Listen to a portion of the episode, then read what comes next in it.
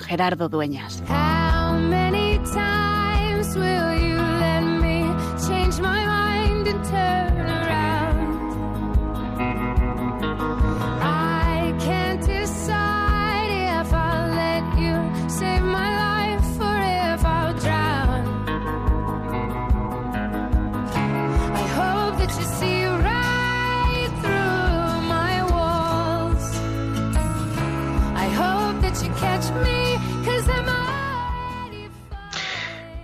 Qué tenéis miedo? ¿Es que no tenéis fe? Estas palabras que providencialmente son de la liturgia del Evangelio de hoy, me recordaban, y yo creo que nos recordaban a todos, ese momento extraordinario de oración que compartimos todos por los medios de comunicación, por Radio María, con el Papa Francisco el pasado 27 de marzo, en el atrio de la Basílica de San Pedro, con esa plaza de San Pedro vacía, en silencio, solo adornada con algunas velas y con ese Cristo iluminado y con esa imagen de María, de la Santa Virgen María, junto a él. Nos cuesta entenderlo y es que la tormenta se hace presente en nuestra vida y en este curso, en este curso que 2019-2020, que hoy de alguna forma, el 30 de junio, queremos hacer balance, aunque continuamos eh, durante todo el verano acompañándote, se nos ha hecho presente la tormenta, la tormenta en nuestra vida, pero en todas las vidas, porque nuestra vida no es siempre, ni ha de serlo. Quizá sería más tranquilo, pero también bastante más aburrido, un lugar, una navegación calmada, en aguas sin así quietas, como un espejo. En nuestra vida se hace presente la tormenta y se hace presente a través de la enfermedad, de una enfermedad de un ser querido. Me decía esta mañana una amiga que me contaba la sorpresa y el dolor ante una amiga joven que estaba bien y que está al borde de la muerte, ya en cuidados paliativos. Escuchábamos la semana pasada esa historia de ese otro joven de veintitantos años que empieza el confinamiento en perfecto estado y que ahora le tienen que hacer un trasplante de médula. O esa persona que ha perdido a su madre, a su padre, o el que no es capaz de superar la soledad. La tormenta se hace presente en nuestra vida, pero queremos recordarnos, y hoy lo hacemos de una manera especial, que Dios no nos ha dejado solos. Los discípulos, nos recordaba el Papa Francisco esa noche del 27 de marzo, le preguntaban a Jesús, Maestro, ¿no te importa que, te, que perezcamos? Y es que decía el Papa, pensaban que Jesús se había desinteresado de ellos, pensaba que no les prestaba atención. Y es esa frase, esa de es que no te importo, una frase que lastima y desata tormentas en el corazón. Pero el Señor Jesús nos dirige una llamada, una llamada a la fe, que no es tanto, como decía el Papa, creer que Él existe, sino ir hacia Él y confiar en Él. ¿Por qué tenéis miedo? Todos hemos padecido de una u otra manera y estamos padeciendo esta pandemia que nos ha asolado, que nos ha cambiado la vida y que nos va a cambiar también nuestro verano. Pero Jesús nos vuelve a decir hoy, ¿por qué tenéis miedo? ¿Dónde están nuestras esperanzas? ¿Dónde está nuestra confianza profunda? ¿Dónde están los anhelos de nuestro corazón? Si nos anclamos en Dios, si tenemos en la raíz de Dios, nada ni nadie nos puede apartar. Ni la enfermedad, ni el dolor, ni la muerte. Nos pueden afectar, los podemos sufrir, claro que sí, pero nada nos puede apartar del amor de Dios. Por eso hoy, una vez más, queremos recordarnos que sigue siendo cada vez más tiempo de cuidar.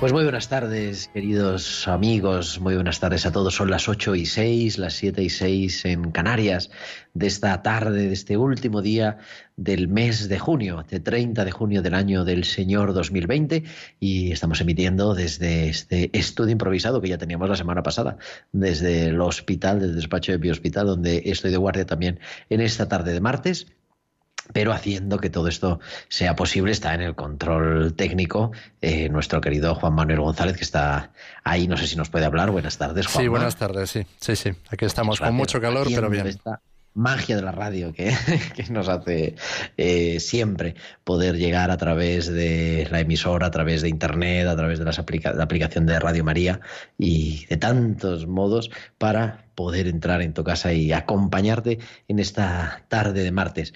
Haciendo, pues un poco empezábamos la semana pasada, ¿no? Haciendo balance de este curso, de este curso que comenzábamos pues allá por el mes de septiembre con muchas cosas, han sido muchas aventuras, muchos programas y que vamos a continuar porque vamos a continuar en, en tiempo de cuidar cada semana, cada martes de 8 a 9 emitiendo y, y sabiendo siempre que es tiempo de cuidar. Y además luego te lo cuento al final del programa, unos programas especiales muy bonitos. Vamos a, dar paso al testimonio, porque es verdad que el testimonio siempre nos, nos toca el corazón. ¿De qué vamos a hablar hoy? Pues vamos a hablar de muchas cosas, un poquito del balance de la temporada, con una de nuestras médicos de cabecera, la doctora Sánchez Carazo también, con una de nuestras colaboradoras habituales, enfermera que ha estado viviendo como enfermera de la UCI de COVID en uno de los hospitales de Madrid, de los grandes hospitales, Isabel de Miguel, colaboradora nuestra, y vamos a escucharte, queremos escucharte también a vosotros, los oyentes, para que nos compartáis pues cómo estamos encarando este verano. Y vamos a tener dentro de unos minutos una entrevista muy especial, y es que un capellán que se ofreció voluntario, lo voy a contar Ignacio Carvajosa, eh, se ofreció voluntario, profesor de universidad, se dedica a, a otro mundo, pero se ofreció y estuvo viviendo en, durante dos meses prácticamente su acompañamiento a los enfermos de coronavirus. Y toda esa experiencia se ha publicado en un precioso libro que sale a la luz, en el que recoge su testimonio y, nos va a contar pues cómo lo ha vivido, cómo, cómo, eso ha iluminado también su ministerio, su vida. Todo esto y mucho más, queremos, como digo siempre, que nos escuchéis, que nos estéis atentos a lo que decimos, pero también que os pongáis en contacto con nosotros, con vuestros comentarios en nuestro correo electrónico, tiempo de cuidar, arroba radio radiomaria.es y en las redes sociales. En Facebook somos Radio María España y en Twitter arroba Radio María Spain. Y podéis publicar vuestros comentarios con el hashtag almohadilla tiempo de cuidar. Y como siempre nos podéis también enviar vuestros mensajes de WhatsApp durante la emisión en directo del programa a nuestro teléfono de WhatsApp del estudio al 668-594-383. El 668-594-383. Pues son las 8 y 9, las 7 y 9 de la tarde en Canarias. Estamos en Radio María en tiempo de cuidar y vamos a escuchar este precioso testimonio de Ignacio Carvajosa.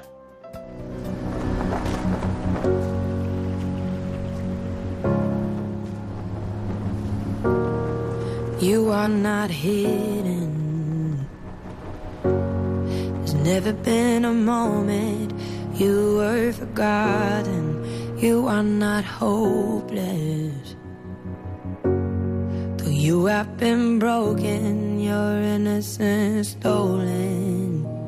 I hear you whisper underneath your breath. I hear your SOS, your SOS. I will send out an army find you in the middle of the darkest night. It's true, I will rescue you. There is no distance. Rescue de Lauren Daire son las 8 y 10 de esta tarde, de este anochecer del 30 de junio y tenemos ya al otro lado del teléfono a Ignacio Carvajosa. Muy buenas tardes. Buenas tardes, Gerardo y muchas gracias por bueno pues querer compartir estos minutos en tiempo de cuidar en Radio María. Ignacio Carvajosa, lo pueden ustedes ver, es profesor, especialista, doctor en Sagrada Escritura. Hablo de memoria, pero creo que no me equivoco, por el Pontificio Instituto Bíblico y catedrático de la Universidad San Damaso, también de Sagrada Escritura. Y, autor prolífico eh, y muchos más cargos y muchas más cosas. Eh, y yo le agradezco de manera especial porque ha sido Mm, y así se titula además este diario que, has publicado, que vamos, está recién salido de la imprenta, eh, ha sido testigo de excepción de esta pandemia. Sí, eh, bueno, es un diario que llegará a las librerías para que los oyentes puedan saberlo a partir del lunes en la editorial Encuentro, el título Testigo de excepción. Y he querido ponerle este título porque es verdad que en nuestro país, bueno, en el mundo entero, hemos vivido una situación muy excepcional, sobre todo no tanto por, bueno, sí, evidentemente por el número de, fallecidos, de enfermos, pero en los hospitales se ha vivido una situación excepcional que es que no hubiera familiares en las habitaciones. en este sentido yo he sido testigo privilegiado de poder acompañar a muchos enfermos, muchos de ellos han muerto, eh, y he podido pues acompañar esas vidas que no han tenido las vidas de los familiares para que les acompañaran. De ahí pues está este título de testigo de excepción. Ha sido una de las grandes suertes que a mí me ha brindado este, pues esta pandemia. vamos, ojalá no hubiera sucedido y todo lo que queramos, ¿no? Pero ya puestos aquí, haberlo podido vivir en primera fila y a mí hablo en primera persona porque, bueno, pues ha sido así. En Madrid me ha tocado coordinar la, vamos, ya me tocaba, pero de manera especial, ¿no? Coordinar los hospitales la, atención pastoral y hemos, tuvimos que hacer un llamamiento a finales de, a mediados, finales de marzo y principios de abril porque teníamos graves problemas para atender los hospitales. Algunos de los capellanes habían caído enfermos, otros eran muy mayores y eran un personal de riesgo. Y en Madrid, donde ha pegado muy fuerte la crisis sanitaria, pues fueron muchos, alrededor de, casi un centenar, entre presbíteros y diáconos que se ofrecieron para ir donde fueran. Y entre la gente que se ofrecía, eh, pues apareció también este nombre que, yo ya conocía, había, fue profesor hace bastantes años, y, y un día, pues te llamé, Nacho, y, y no sé cómo cae eso, nunca lo hemos hablado. ¿Cómo cae esa llamada? Bueno, yo precisamente por la inquietud de esas primeras semanas, yo en principio estaba bien en casa, me gusta estudiar, he tenido tiempo para leer, pero sentí esta inquietud de algo que estaba sucediendo en, España y sobre todo la inquietud de pensar cómo los enfermos estaban viviendo en los hospitales, en las residencias, en las casas, sin este último auxilio de la fe, de la esperanza y la caridad y yo me he ordenado para dar la vida, no para guardármela, para preservarme. En ese sentido, di mi disponibilidad, pero bueno, una cosa es lo que uno quiera, en fin, la disponibilidad que dé, y otra, otra cosa es la llamada que me llegó a través del obispo, a través del delegado, y por tanto, en última instancia, a través tuya, Gerardo, eh, fue como mediador de la voluntad del Señor de decir, bueno, pues al hospital San Francisco de Asís, en la calle Juan Costa, en Madrid. Y así, así llegué yo. Y apareces en un hospital que poco tiene que ver al, que hay ahora mismo. O sea, un hospital cerrado, eh, vamos cerrado, cerrado por medidas sanitarias, ¿no? Lleno de coronavirus en todas partes y hay que empezar de prácticamente de cero, ¿no? A saber ponerse todos los equipos, los EPIs, toda la protección. La portada es una foto que yo creo que es un selfie, ¿no? La, foto de la portada del libro. Pues el, el selfie que nos hicimos el primer día porque, claro, aquello nos resultaba un contacto extraño y pues había que inmortalizarlo. Sí, es un selfie donde aparezco, efectivamente, como dices, yo llegué a un hospital donde las tres plantas del hospital, quitando una parte de maternidad, que da bastante fama este hospital, el resto era coronavirus y lo primero que aprendimos fue a ponernos este, el, el EPI que llaman, el, traje, pues desde las calzas, la doble máscara, eh, en fin, una, una pantalla por encima de la máscara y del gorro y de los guantes, doble guante, teníamos una, una pantalla. Y ahí fue bonito, el, porque en, la fotografía de portada aparece la palabra sacerdote, porque cuando nos colocamos todo aquel traje, lo contó en el libro, nos surgió la pregunta, bueno, ¿y los enfermos que están solos en la habitación? Nadie nos introduce.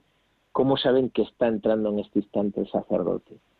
Entonces, mm, había muchas posibilidades y una de ellas, que surgió a través de, una persona allí del hospital, escribir en, rotulador, en la parte de la pantalla, una parte por encima de los ojos, la palabra sacerdote. Y así es como surgió esta, esta cuestión.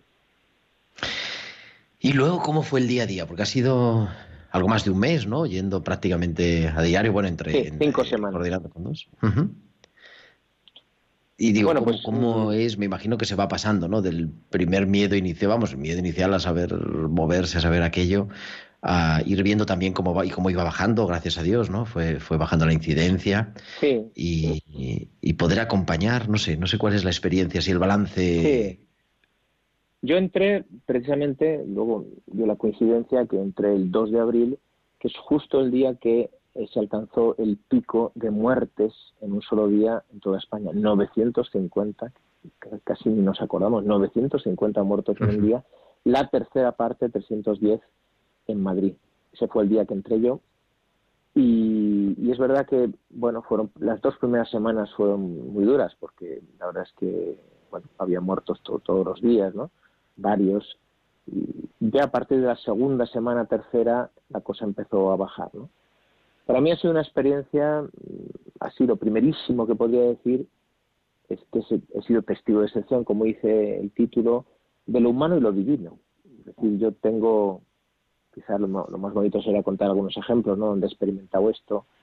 Eh, recuerdo una vez, por ejemplo, cuando uno de los primeros días, que un, señor bastante mayor me pidió confesión y, estaba en pañales, un señor mayor y con el torso desnudo además, sentado que le costaba respirar y, se veía que quería hacer una confesión general, es decir, y puso delante de mí pues toda la dignidad de lo que es el, una persona humana, también con el dolor, con, la búsqueda de Dios, y, veía a la vez pues toda esta dignidad de una persona en pañales, una persona frágil que después eh, murió, o mm, recuerdo bien en la, en la UCI, prácticamente también de los primeros días, que tuve que hacer una, una unción de los enfermos, eh, pues a un chico relativamente joven, que, bueno, en la UCI están todos intubados, sedados, que tenían una, una traquetomía, y fue impresionante el poder pronunciar las palabras de la, de la unción al oído, porque sabemos que es la última cosa que se pierde, ¿no? Cuando todos los sentidos, sabemos que queda ahí, ¿no? Cuando estás en el oído hay un último punto de conciencia normalmente,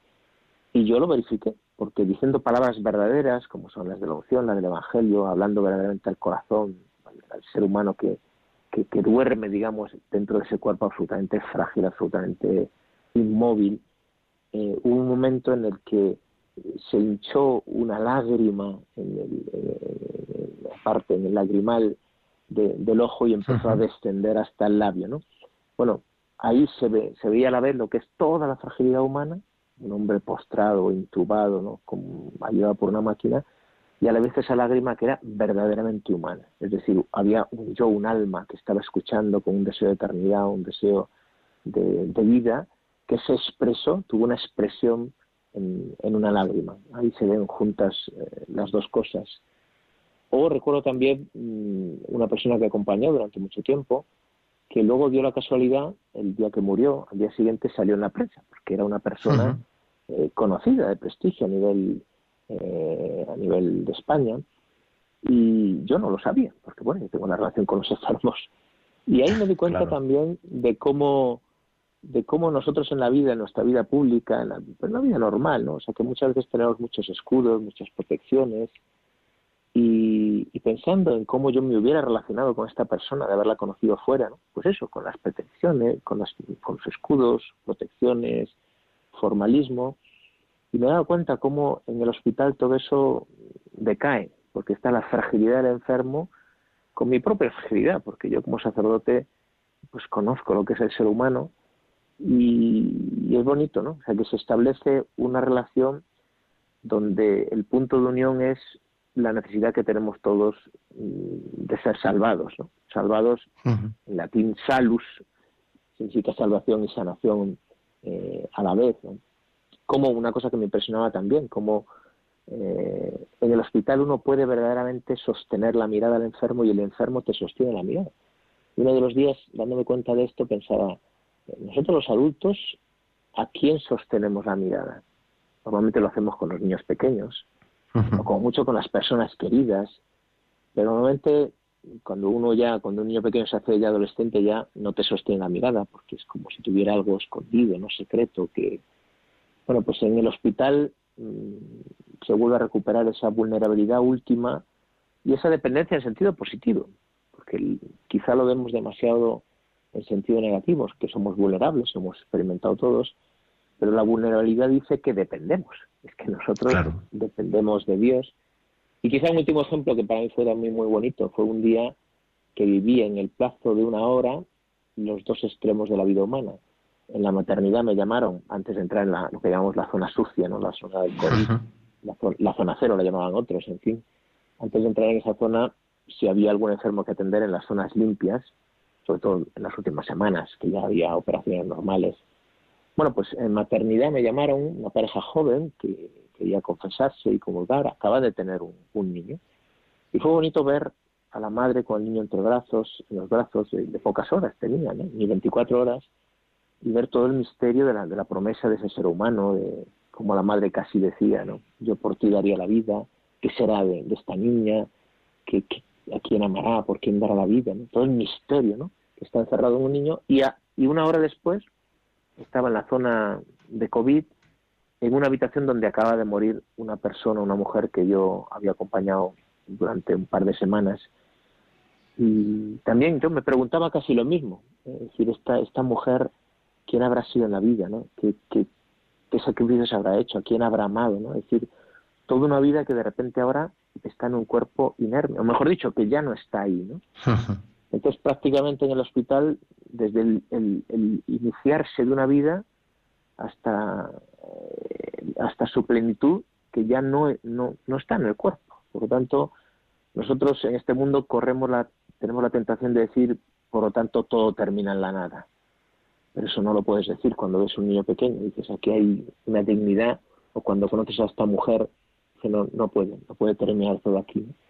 En este sentido, el crucifijo que, colgaba de las habitaciones, pues era el, grito más claro delante de todos que no termina en la nada, que Cristo ha resucitado. Y es lo que yo entraba a decir en las habitaciones. Claro, viviendo además, celebrando la Semana Santa en, en el hospital, vamos, celebrándola de esta manera, ¿no? En el, en el hospital. Para el biblista, para el exégeta, mm, Dios sigue hablando.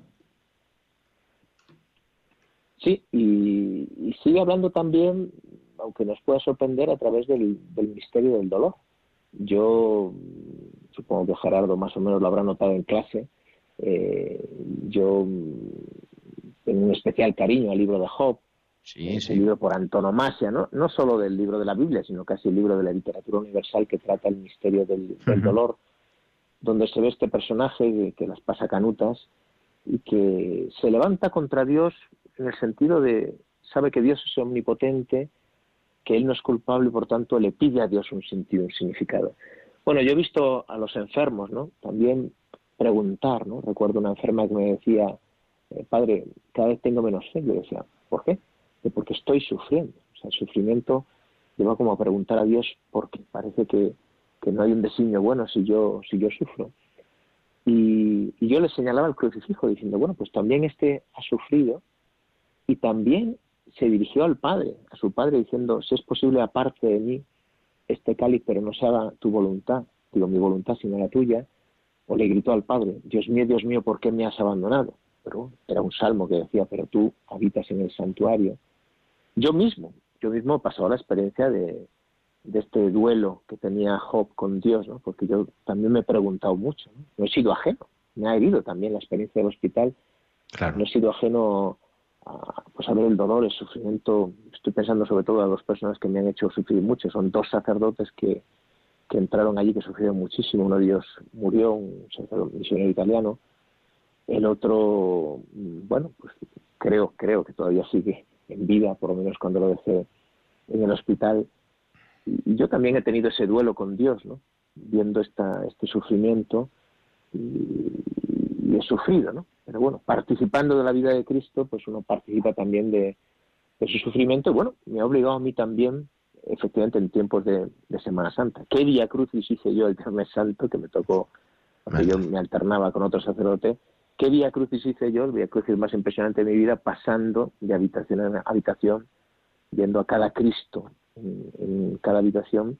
Y realmente a mí me ha construido, me ha construido mucho en diálogo con, con Dios y con el sufrimiento, en diálogo con Jesús eh, enfermo, con Jesús sufriente y con Jesús resucitado. Me ha construido esto estas semanas en el hospital. Pues querido Ignacio Carvajosa, profesor y, cura en un hospital del COVID, en este libro recogido, ese diario, en este libro Testigo de Excepción que nos trae ya la editorial Encuentro. Muchas gracias por, bueno, primero por el servicio, por la disponibilidad y el servicio a, los que sufren a consecuencia de la enfermedad, ese mes y pico en el hospital, y también por compartirlo esta tarde en tiempo de cuidar y te leemos con gusto en, en este Testigo de Excepción de Encuentro. Muchas gracias, encantado. Gracias. Buenas tardes.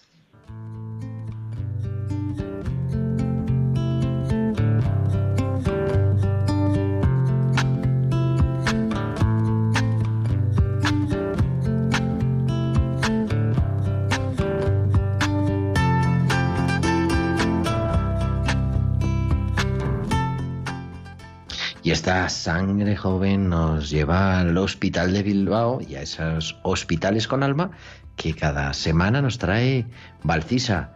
Muy buenas tardes. Buenas tardes Gerardo y buenas tardes también a todos los oyentes. El deporte de la enfermedad. Esta mañana, visitando a los enfermos, me he encontrado con uno que tenía una medalla. Su hijo se la había dado tras quedar plata en una competición internacional de trideporte para que le sirviese como motivación. Actualmente vivimos en una sociedad donde está teniendo mayor peso la cultura del deporte.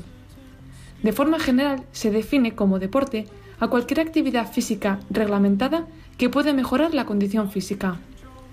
Si pensamos qué es lo que normalmente los médicos mandan a los pacientes ingresados, veríamos que tienen que caminar, mover las articulaciones, hacer ejercicios respiratorios, etc. Así que parece, entonces, que cada ingreso es una nueva modalidad de deporte en las que unas veces se mandan unas cosas y otras otras, pero siempre con idea de mejorar el estado físico. Todos aquellos que somos amantes del deporte sabemos que cada deporte esconde unos valores. No es que la enfermedad nos dé valores, diría más bien que nos permite reconciliarnos con nuestro yo más interior de forma que pudiésemos ordenar nuestros afectos, pasiones, sufrimientos y dificultades. Visitas a los enfermos y puedes ser capaz de reconocer a tu paso los diferentes valores que cada deporte fomenta. Trabajo, honestidad, esfuerzo, disciplina, dedicación, educación. Todos los pacientes son meritorios de medallas que fuesen reflejo del desgaste, la determinación y el afán de superación. Hasta la semana que viene.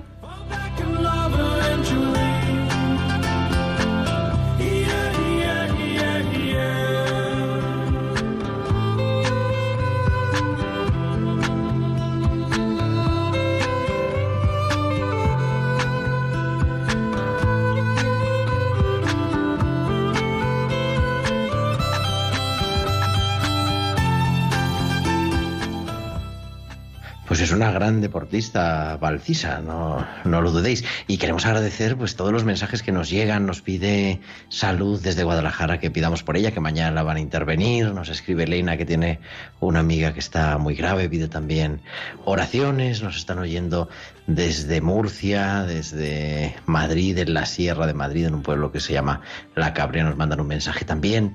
Y nos ha escrito también a nuestro correo electrónico Carmen, que no nos pone de dónde, para comentar un tema que ahora podemos hablar también, el tema de las vacunas que hemos hablado hace un par de semanas y que vamos también a tratar, pues siempre esperamos vuestros mensajes, como decíamos, en ese tiempo de cuidar arroba radiomaria.es o en nuestro WhatsApp de directo, el 668-594-383. Continuamos en directo a las ocho y media, a las siete y media en Canarias, tiempo de cuidar.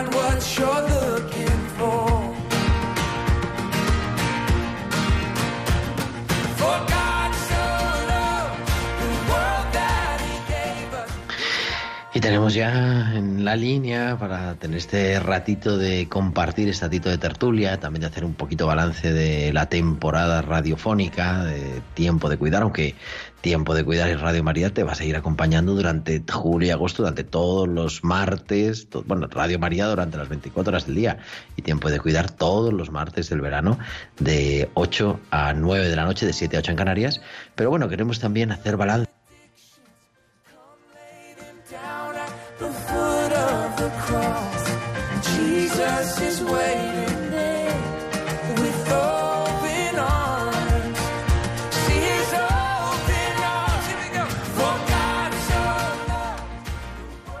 Y tenemos ya para hacer todo esto a Isabel de Miguel y a Carmen Sánchez Carazo. Isabel, muy buenas tardes.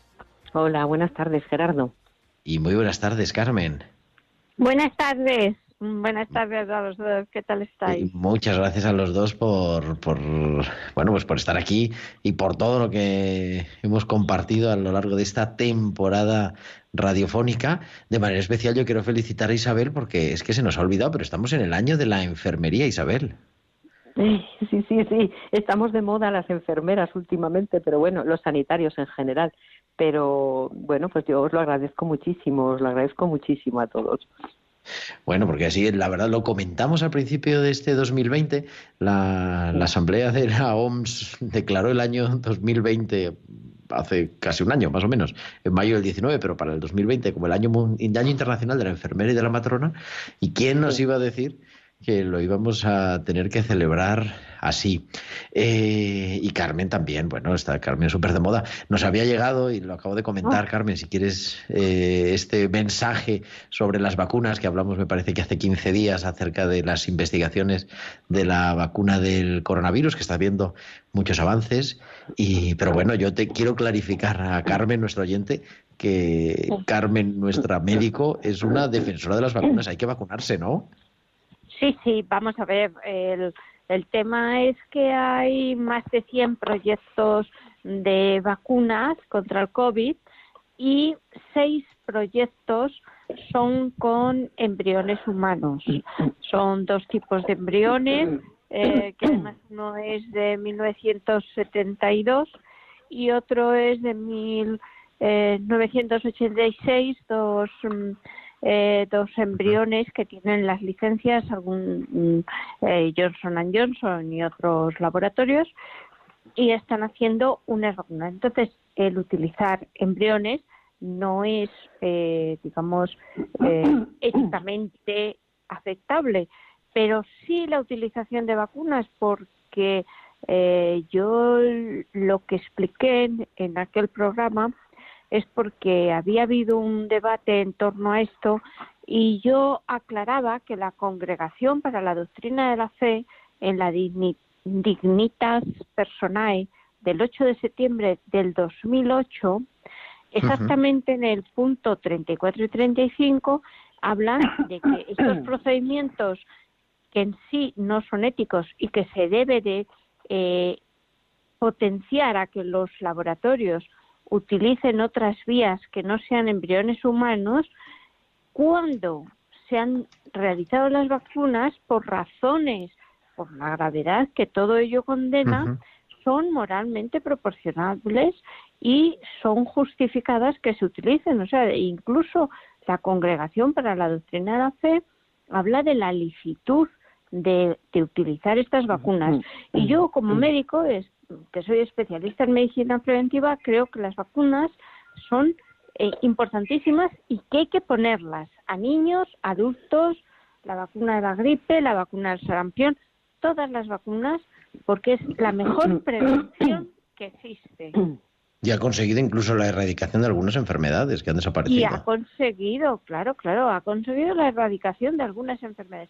Pero es que es más, es que hay algunos estudios que dicen que personas que no se vacunaron de la gripe han tenido el coronavirus eh, de forma más violenta si cabe. Eh, pero las vacunas que fomentan la inmunidad del organismo, eh, digamos que lo, que lo hace más fuerte, lo protege y bueno, pues estas corrientes que hay, que yo creo que muchos oyentes habrán oído las de ellas, eh, que no que están en contra de las vacunas, eh, creo que no hay que hacerles caso. Y luego todos esos bulos que hay por internet contra las vacunas, tampoco. Cuando sale una vacuna al mercado, es una vacuna que está muy contrastada y que está muy experimentada.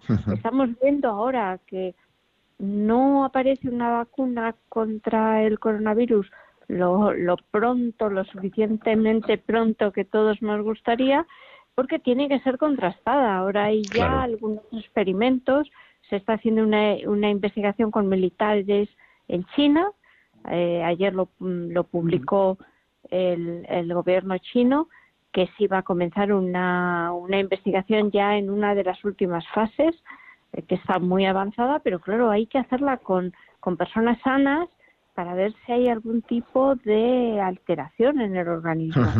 Y también en, en, Brasil se va a comenzar una investigación bastante masiva y se están haciendo ya, mm, ya investigaciones ya en, en las últimas fases, pero para que salga una vacuna se necesitan muchas fases de investigación por la seguridad que conlleva y por lo, lo importante que es.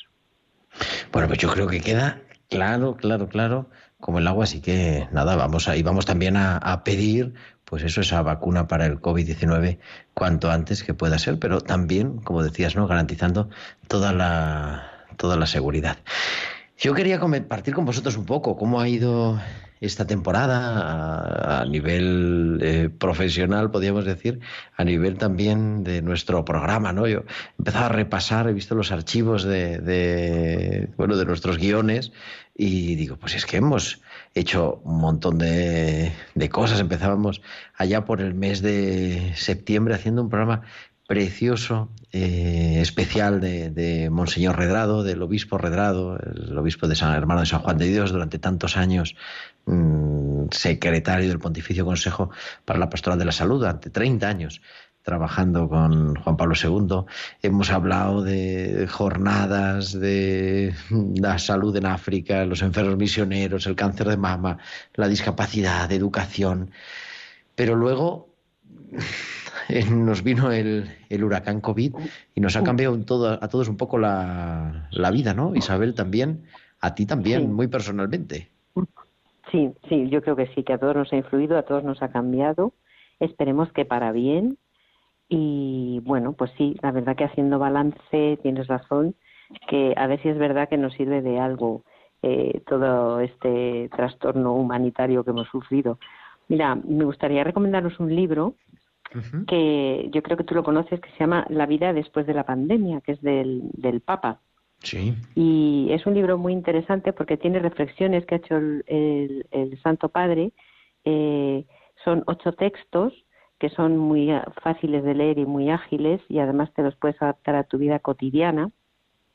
Y entonces, pues yo creo que ahí nos da unas claves y nos da pues algunas directrices pues que podemos seguir para construir pues un mundo mejor, ¿no? A partir de esto, que esto nos sirva de algo, que nos no que nos sirva de escarmiento ni muchísimo menos, pero sí que nos dé que pensar, que yo creo que que a veces se ocurre esto en la vida, ¿no? Que pasa algo para que digamos qué está pasando aquí y que todos podemos contribuir a, con un granito de arena a cambiar muchísimas cosas. Nos decía, ¿no? Nos decía Ignacio Carvajosa, no sé si habéis podido escuchar la, entrevista, ¿no? Ese, sí, muy eh, interesante. Eh, cómo su, su experiencia como capellán en primera fila, una persona dedicada a la reflexión, a la teología, al estudio, pero claro, cómo descubre que Dios nos sigue hablando y de manera muy especial en el mundo del dolor. Pues sí, porque eso lo vivimos muy de cerca. Las personas que trabajamos con enfermos, pues lo vivimos más de cerca probablemente, pero también esto ha hecho pensar a la gente que no trabaja con enfermos y que no ve el sufrimiento que no somos eh, infalibles, que esto nos puede afectar a todos, que es incondicional, da igual la edad que tengas, da igual si tienes una patología previa o no. Es verdad, como ha dicho eh, antes Carmen, que ha habido gente que estaba vacunada de la gripe y que ha tenido pues menos grave la enfermedad, pero también es cierto que ha habido gente que ha estado vacunada y le ha atacado pero bien y otros que eran sanos y que se han puesto muy malitos. y gente y gente con pluripatologías de edad avanzada y que han salido y están en su casa. Entonces, esto nos, nos tiene que hacer pensar, oye, que aquí que aquí pasa algo, que, que no, no somos Dios nosotros, no tenemos que jugar a eso, pero sí que tendríamos que reflexionar y sí que tendríamos que, bueno, que, que parar un poco en la vida y ver qué podemos hacer para, para cambiar de ahora en adelante. Nos va a costar, ¿eh? Nos va a costar. Sí, Carmen. Creo, creo que esta experiencia es una experiencia eh, muy bonita y bueno, yo eh, quiero eh, felicitar por, por los programas porque además es que en estos tres meses yo creo que han sido un referente, han, han sido muy buenos con especialistas, con consejos, con esperanza. Eh, han sido unos programas muy buenos. Yo eh, he escuchado algunos en los podcasts, animo a la gente a escucharlos en los podcasts porque... Así es, eh, ahí están todos. No, no se puede escuchar en directo porque uno pues este, tiene cosas o eh, en tiempo de la pandemia pues incluso a las ocho eh, había muchas misas eh, pero bueno la verdad es que son programas muy buenos que merecen escucharse.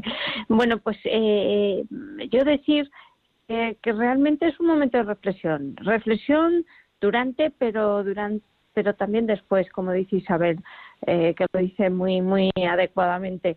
Eh, y yo quiero hacer una reflexión. Hace hace un año yo estuve en un congreso, bueno, pues internacional eh, sobre el transhumanismo, donde explicaban la gran cantidad de dinero, de millones y millones de euros que se estaban dando para investigaciones, porque bueno, pues ya había eh, mm, casi casi la certeza que, que, alguna persona para el año eh, 50, mm, nada, dentro de 30 años, eh, pues eh, podría tener una esperanza de vida de 400, 500 años, ¿no?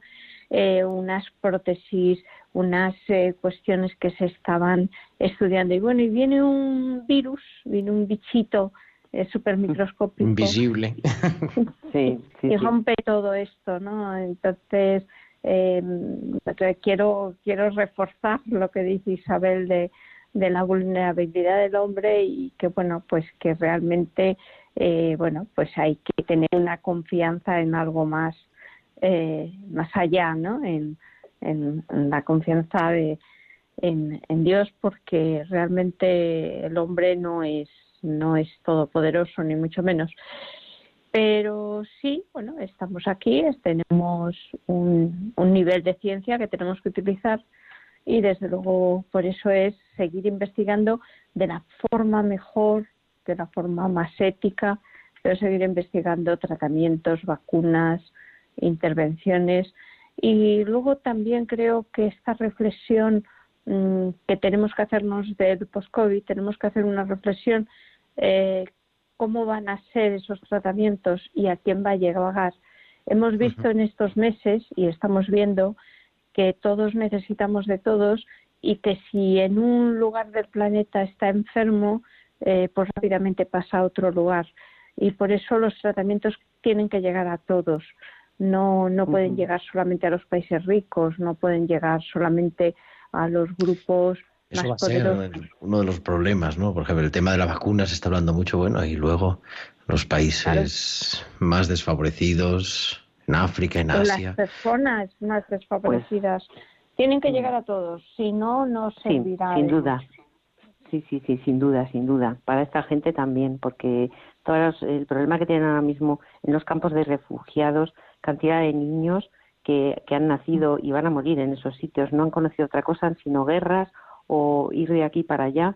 Y a esa gente es a la que también hay que, hay que manejar, hay que cuidar y hay que vigilar, ¿eh? porque el mundo está tan globalizado que salen de un sitio, van a otro y así es como se está transmitiendo esto, que no lo vemos porque es un enemigo invisible, pero que tiene un arma poderosísima. Entonces, pues tendremos que también estar ahí muy pendientes con todos estos movimientos y con toda esta gente que, que lo está pasando mal y que lo va a pasar muy mal, desde luego, porque no viven por desgracia, en las condiciones tan buenas que vivimos nosotros.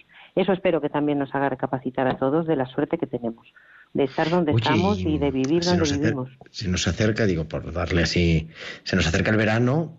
el verano, qué bien. Vamos, ya estamos en verano, en la estación, ¿no? Ya estamos, sí.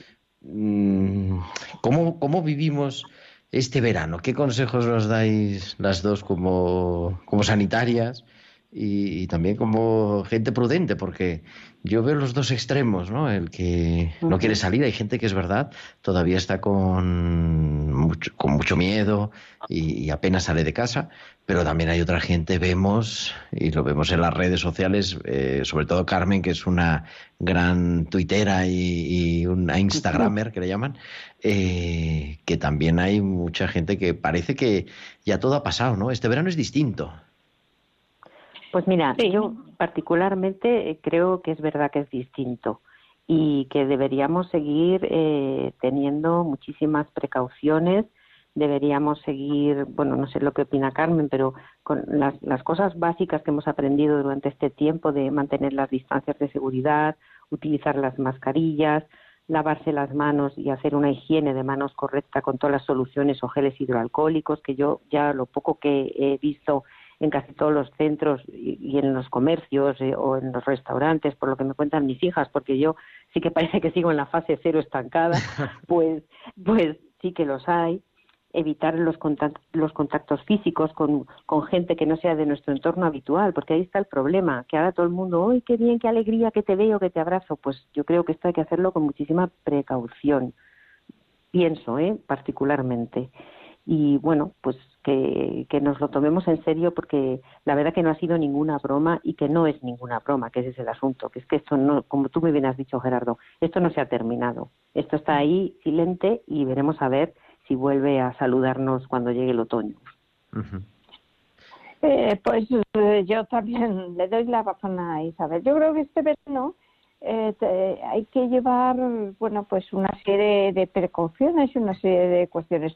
Eh, las primeras, las de todos los veranos, beber mucho, tener cuidado de no salir a pasear justo en las horas de mediodía con máximo sol, eh, porque ahora mismo, bueno, pues hace, ya está haciendo calor y se prevé un verano muy caluroso. Eh, bueno, pues todas esas medidas que todos los veranos pues hemos hemos dicho la cuidado con la ¿no? la protección de la piel. Claro, la protección de la piel eh, bueno pues hidratarnos tomar lo normal. claro tomar mucha fruta esas cosas. Y luego está la protección contra el coronavirus que el coronavirus está ahí. Eh, realmente ya tenemos menos contagios porque también eh, los virus, las bacterias, pues eh, digamos que están más silentes en los tiempos con tanta eh, radiación ultravioleta, con toda la, el sol, con el calor, ¿no? Pero sigue habiendo casos, sigue habiendo casos de contagio. entonces, desde luego la mascarilla hay que llevarla siempre que no se tenga seguridad de estar a más de un metro y medio. Hay que tener mucho cuidado con, con los contactos hay mucho lavado de manos, mucha higiene y desde luego no tocarse, tener ya el hábito, hacerse el hábito de no tocarse ni la nariz, ni, ni la boca, ni los ojos. ¿no? Eh, es cierto que a todos nos gustan las terrazas y compartir cosas en común y compartir comida, pero ah, hay que tener mucho cuidado porque cuando uno está comiendo justamente es cuando está pues abriendo, cerrando la boca sin querer, expulsando pequeñas secreciones microscópicas que no se ven, que no se ven. Pero eh, el tema de la saliva hay que tener muchísimo cuidado. Eh, Piscinas, playa, se puede ir, vamos, se puede ir gobernativamente, pero es aconsejable. Vamos a ver, eh, todo se puede ir a distancia y con mucho cuidado, llevando mucho gel hidroalcohólico eh, y con cuidado, ¿no? Eh, yo hace poco escuché una conferencia de un eh, psicólogo, Perzosa, y realmente es cierto, no, no, una persona no se puede quedar metida en casa porque entonces no vive, ¿no? Y estamos aquí para vivir, y tenemos que vivir. Mm, pero yo creo que, que tenemos que pensar que no podemos vivir igual que el verano pasado. No podemos hacer exactamente las mismas cosas. Hay que ser mucho más cuidadoso. Hay mm. que eh, ver que esta realidad, bueno, pues, mm, pues gracias a Dios es la mejor de las realidades porque estamos bien, no eh, tenemos, eh, podemos salir, podemos pasear, pero tenemos que hacerlo con más distancia, con más distancia y con más higiene. Y las piscinas están abiertas, mm, se pone un cupo de gente, hay que intentar incluso que no llegue a ese cupo y mucho cuidado en las playas, si se va a las playas, eh, y mucho cuidado. Hay que vivir, pero hay que vivir con cuidado. No se puede vivir como el año pasado. Exacto, yo opino, estoy totalmente de acuerdo con Carmen, es así. O sea, es un verano diferente y distinto y bueno, pues lo tenemos que intentar normalizar y hacer pues lo que hacíamos, como ha dicho Carmen, pero con estas precauciones extras que tenemos este año de la mascarilla, de la higiene de manos de las distancias lo más posible. Es cierto que hay que socializarse y hay que salir porque eso es bueno y es verdad, como ha dicho Carmen, que es que lo mandan los psicólogos, o sea, es que esto está en los libros, todo el mundo lo sabe, porque tenemos que socializarnos, nos hemos echado muchísimo de menos, pero pues vale, nos podemos reencontrar, pero con mucho cuidado y con un distanciamiento pues prudente. Digamos sí, sobre todo yo creo que la distancia, ¿no? Yo, vamos, he leído algún informe del CSIC en el que hablaban que, que ni el agua del mar, por la concentración salina y por la dilución que supone, ni el agua de las piscinas con, con, cloro, ¿no? O sea, no es un lugar de transmisión, pero claro, mm. la distancia, o sea, ya no, no, se trata de meter, el problema no es el agua, el problema fuera del agua. Sí, pues fuera del agua, pues que se mantengan igual, o sea, que, que, no, que no se junten ahí todos a hablar en un corro, pues como antes, porque no, porque además sin querer lo que ha hecho Carmen, uno se toca la mascarilla, el otro se rasca el ojo, luego te digo hola, luego toco aquí, pum, y así está el asunto transmitiéndose. no tener miedo, pero ser prudentes. Hay que tener respeto, yo pienso que sí. Y luego yo en esto que dice Isabel de respeto, yo también creo que tenemos que ser muy respetuosos y cuando vamos a lugares públicos eh, tener mucha higiene eh, para nosotros, pero también para los demás. O sea, si vamos a un gimnasio, a, un, a una mm. piscina pública, eh, pues eh, cuidar la higiene, no dejar las cosas, no dejar, mm, no sé, cualquier tipo de, de mm, de, secreciones, de, fluidos eh, que puedan ser contaminantes. seamos respetuosos porque además el que alguien se pueda contagiar, ese, ese contagio puede después eh, ser a muchísimos más. O sea, eh, tenemos que ser muy cuidadosos, muy cuidadosos por nosotros y por los demás. Sí, Queridas, las normas. tiempo se nos echa encima. Ya sabéis cómo es esto de la radio. Isabel, tenemos que hablar de la enfermería. Yo te emplazo un día de verano, hablamos y hablamos más tranquilamente de este año y, de lo que has vivido, porque la experiencia ha sido Claro que sí. Claro que sí. Las enfermeras, cuando quieras. Perdón, Isabel, yo también quiero felicitarte porque realmente, bueno, todos los profesionales sanitarios, bueno, pues eh, ha dado el resto, pero las enfermeras habéis sido, eh, bueno, pues mm, maravillosas. Maravillosas, bueno, os habéis como todos. las familias, habéis sido gracias, muy a, gracias a todos, Carmen Sánchez Carazo, querida Isabel de Miguel, nuestra doctora, nuestra enfermera. Muchísimas gracias. Gracias también a Juanma González haciendo que esto sea posible, esta magia de la radio. Y a todos vosotros, queridos oyentes, nos escucharemos el próximo martes. Sería día será día de San Fermín, 7 de julio, a las 8 de la tarde, a las 7 en Canarias, y estaremos aquí en tiempo de cuidar. Un abrazo para todos de vuestro amigo el diácono Gerardo Dueñas.